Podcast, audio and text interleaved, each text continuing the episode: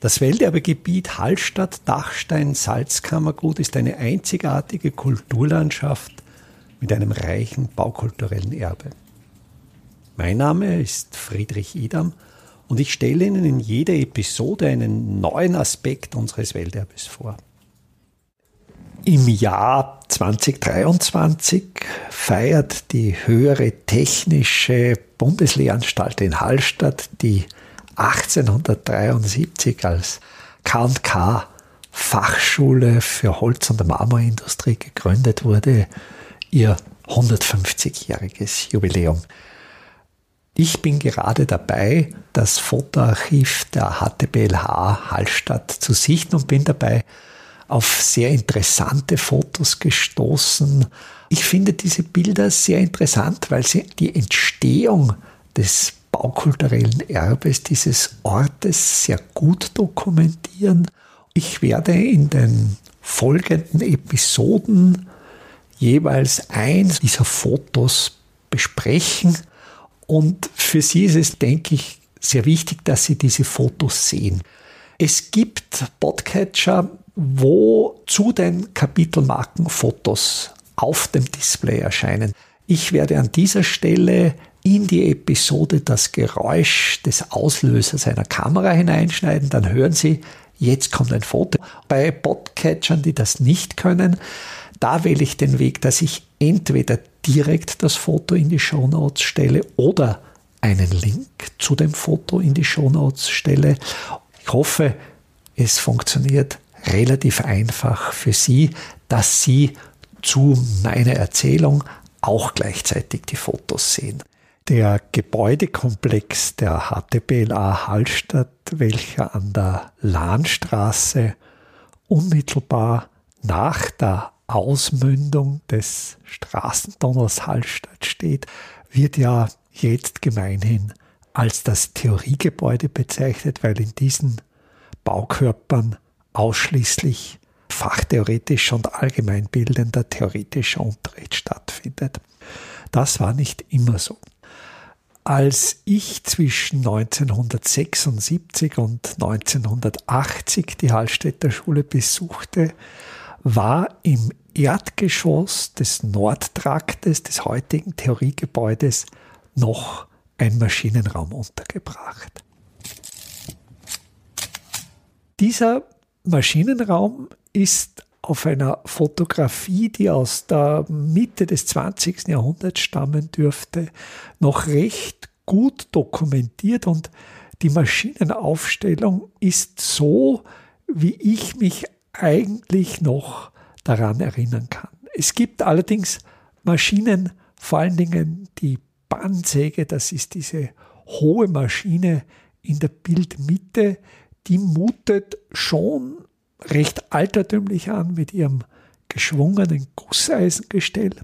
Und es gibt tatsächlich auch eine Aufnahme von der Schuleröffnung im Oktober 1905, wo ein Schüler an der Bandsäge arbeitet. Es lässt sich aus den Details nicht mehr mit letzter Sicherheit rekonstruieren, ob das immer noch dieselbe Bandsäge ist, aber es könnte durchaus sein, dass diese Maschine fast ein Jahrhundert gedient hat.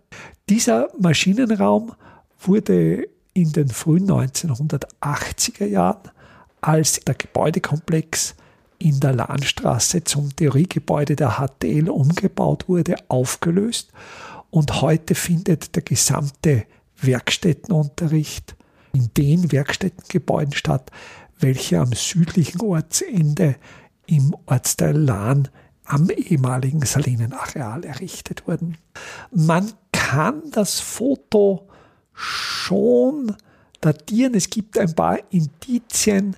Rechts neben der Bandsäge steht eine Fräsmaschine, wo man den Erzeuger, die Firma Schelling in Schwarzach, eindeutig entziffern kann. Schelling in Schwarzach wurde zwar schon 1917 gegründet, produziert aber erst seit 1945 Holzbearbeitungsmaschinen, so dass dieses Foto aufgrund dieses Indiz Anfang der zweiten Hälfte des 20. Jahrhunderts datiert werden kann. Die Stromversorgung von Hallstatt erfolgt ja schon relativ früh Ich habe bei einigen Aufnahmen schon auf die Stromleitungen aufmerksam gemacht, zumindest auf zweipolige.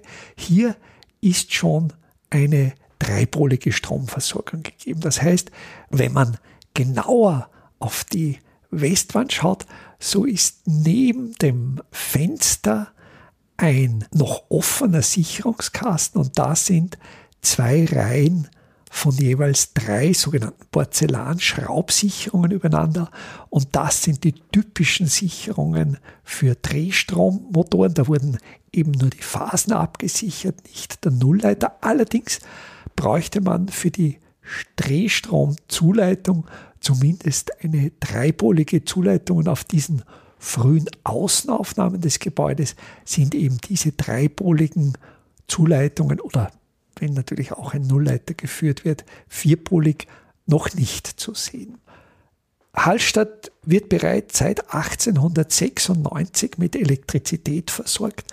Da wurde unter Leitung des damaligen Betriebsleiters Karl Schrammel in der Bergschmiede in der Mitte des Hallbergs am Franz-Josefs-Horizont ein Elektrizitätswerk eingerichtet. Das wurde zwischen 1894 und 96 gebaut. Da wurden eben schon die Salinen mit Strom versorgt. Es wurde schon eine elektrische Straßenbeleuchtung in Hallstatt eingeführt.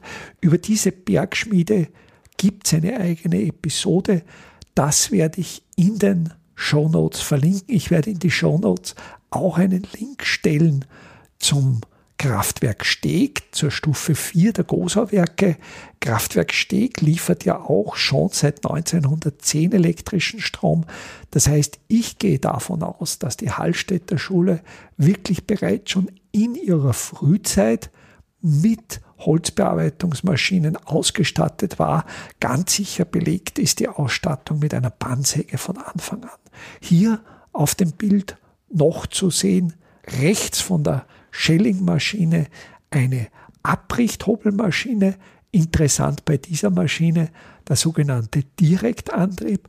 Da sitzt der Elektromotor auf derselben Achse wie die Hobelwelle. Also hier wird nicht über eine Riemenscheibe angetrieben, hier wird die Hobelwelle direkt angetrieben. Am rechten Bildrand eine sogenannte Dickenhobelmaschine, wo man bereits einseitig abgerichtete Holzstücke dann mit automatisiertem Einzug durchlassen und parallel hobeln kann. Ein schönes Detail ist auch der Bretterboden, das heißt Werkstätten mit weichen Holzböden, also auch wenn man bewusst schaut, dass man in der Konstruktion des Bodens die sogenannten Polsterhölzer doch 80 cm voneinander verlegt, dann wird der Boden weich und elastisch und in diesem Maschinenraum, mit diesem elastischen Holzboden, ermüdet man viel langsamer, als es jetzt in den modernen Maschinenräumen mit den betonierten harten Böden der Fall ist. Ein weiteres Detail am linken Bildrand neben der Bandsäge, das ist der Ofen. Das heißt, hier wurde natürlich auch noch der Maschinenraum mit einem Einzelofen beheizt das habe ich noch erlebt. Heute wäre das, denke ich, von den Sicherheitsbestimmungen ja gar nicht mehr zulässig, wenn da Sägespäne und Sägemehl von der Kreissäge durch den Raum staubt und dann ein befeuerter Ofen im Raum steht, ist das natürlich eine Gefahrenquelle. Wir sehen ja ganz am linken Bildrand auch den Feuerlöscher. Jedenfalls ist dieser Maschinenraum nie abgebrannt. Das ist das Gebäude nie abgebrannt. Und es hat natürlich auch einen Vorteil, den Heizofen direkt in der Werkstätte haben, denn man kann die Holzabfälle auf kürzesten Weg verfeuern und direkt in Wärmeenergie umwandeln. Welterbe Hallstatt erscheint alle 14 Tage neu.